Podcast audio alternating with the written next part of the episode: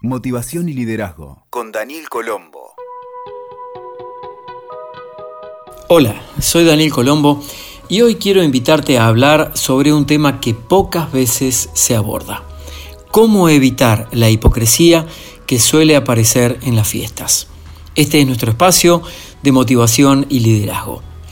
Con toda la polémica que este tema puede encerrar, es necesario abordarlo. Así como hay personas que celebran con un espíritu genuino, donde la felicidad y los buenos deseos son honestos y de corazón, otra gran parte del mundo se debate frente al tener que aparentar, caer bien a parientes con los que no sienten afinidad y expresar palabras que no salen espontáneamente. Según la definición del diccionario, la hipocresía proviene del deseo consciente o inconsciente de esconder ante los demás motivos reales o sentimientos. Entonces, se trata de la inconsistencia entre eso que se piensa y lo que se dice frente a lo que se hace, generando una profunda contradicción interna. Los compromisos sociales, tanto personales como en el trabajo, las reuniones a las apuradas, las mesas extendidas esperando a las 12 de la noche y en muchos casos la pretendida obligación social de sentirse felices, bondadosos y sinceros, hace que muchas personas imploten por dentro con sentimientos de bronca, ira, tristeza y decepción al elegir actuar en forma contraria a como sienten en verdad. Por otro lado, ciertas corrientes religiosas y hasta la publicidad impulsan los buenos deseos, especialmente en estas fechas.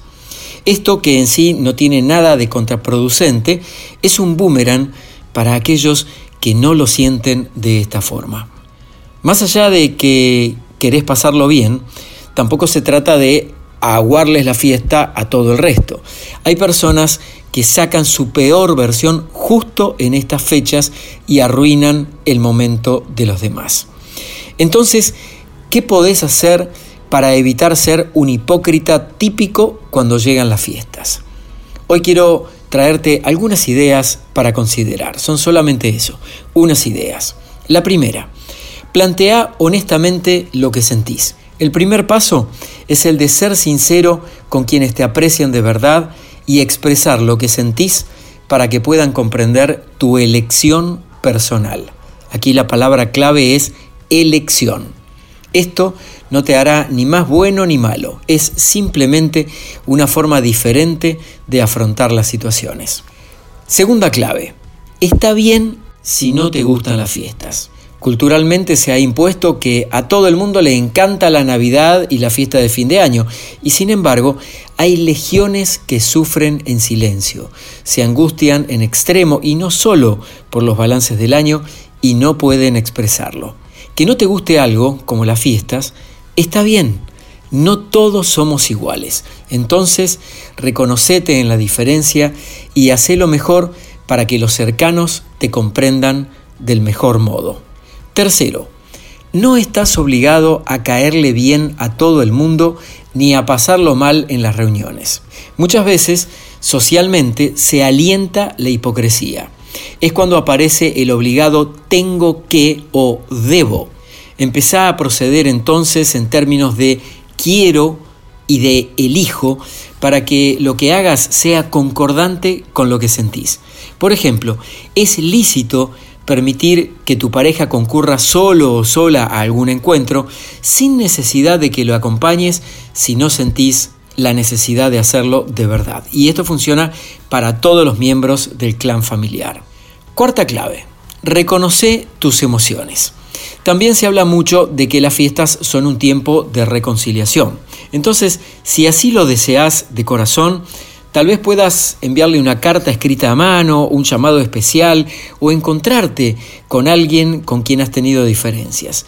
Pero si no lo sentís de verdad, no lo hagas por obligación. Sería otro tengo que social. Lo importante en este punto es que indagues internamente qué sentís profundamente, por qué y para qué te sirve ese sentimiento, al menos desde tu punto de vista. La quinta clave que te quiero compartir hoy para evitar la hipocresía que suele aparecer en las fiestas. Esquiva a hacer esas cosas que te dañan por dentro y por fuera. Cuando vos mismo o los otros te fuerzan o impulsan a hacer algo en particular que va en contra de lo que querés, se daña tu autoestima, que es tu propia escala de valoración que todos tenemos. Sexto punto, pone límites con tu pareja, amigos y compañeros. Ejercita decir no cada vez que estás en desacuerdo con algo, sin por esto tener que ser desagradable con los demás o tener que entrar en discusiones. Te sugiero que practiques lo suficiente durante el año para que llegues con esta herramienta estratégica que es la habilidad de decir que no, incorporada en forma espontánea y no sientas culpa al expresar lo que sentís. Séptimo, aprende a elegir con mayor asertividad. Hay un universo de emociones, se podría decir que es toda una paleta de colores de las emociones que podés experimentar. Muchas de ellas se basan en la asertividad, que es tu capacidad de dar en el blanco en el momento oportuno. Elegir mejor lo que crees conveniente. Acordar buenas prácticas compartidas con los demás. Expresar tus sentimientos y tu motivación y ser honesto sin que nadie salga herido son algunas de las formas de elegir con mayor asertividad. El punto número 8 Propone alternativas frente a encuentros que no querés tener. A veces hay situaciones que se presentan como ineludibles. Por ejemplo, las cenas familiares de las fiestas, cuando quizás no quieras asistir a alguna de ellas. Aquí la estrategia es que crees, junto a quienes te acompañan, estrategias de afrontamiento. Muchas familias han encontrado soluciones saludables. Por ejemplo, en una fecha van a pasarlo con cierto grupo y luego se alternan o hacen un plan en forma independiente. Es fundamental ponerse creativo para no caer en la hipocresía, que es ni más ni menos que la respuesta fácil que tenés, ya que evitas la confrontación y que quede expuesta tu incomodidad. El último punto por hoy para evitar la hipocresía que a veces aparece en la época de las fiestas, es que no eches más leña al fuego. Cuando empezás a actuar de manera honesta y sincera con lo que sentís, es posible que el entorno se sienta desconcertado. Entonces será el momento de obtener tu maestría en autocontrol y perseverancia, ya que habrá muchas personas y situaciones que quieran sacarte de quicio.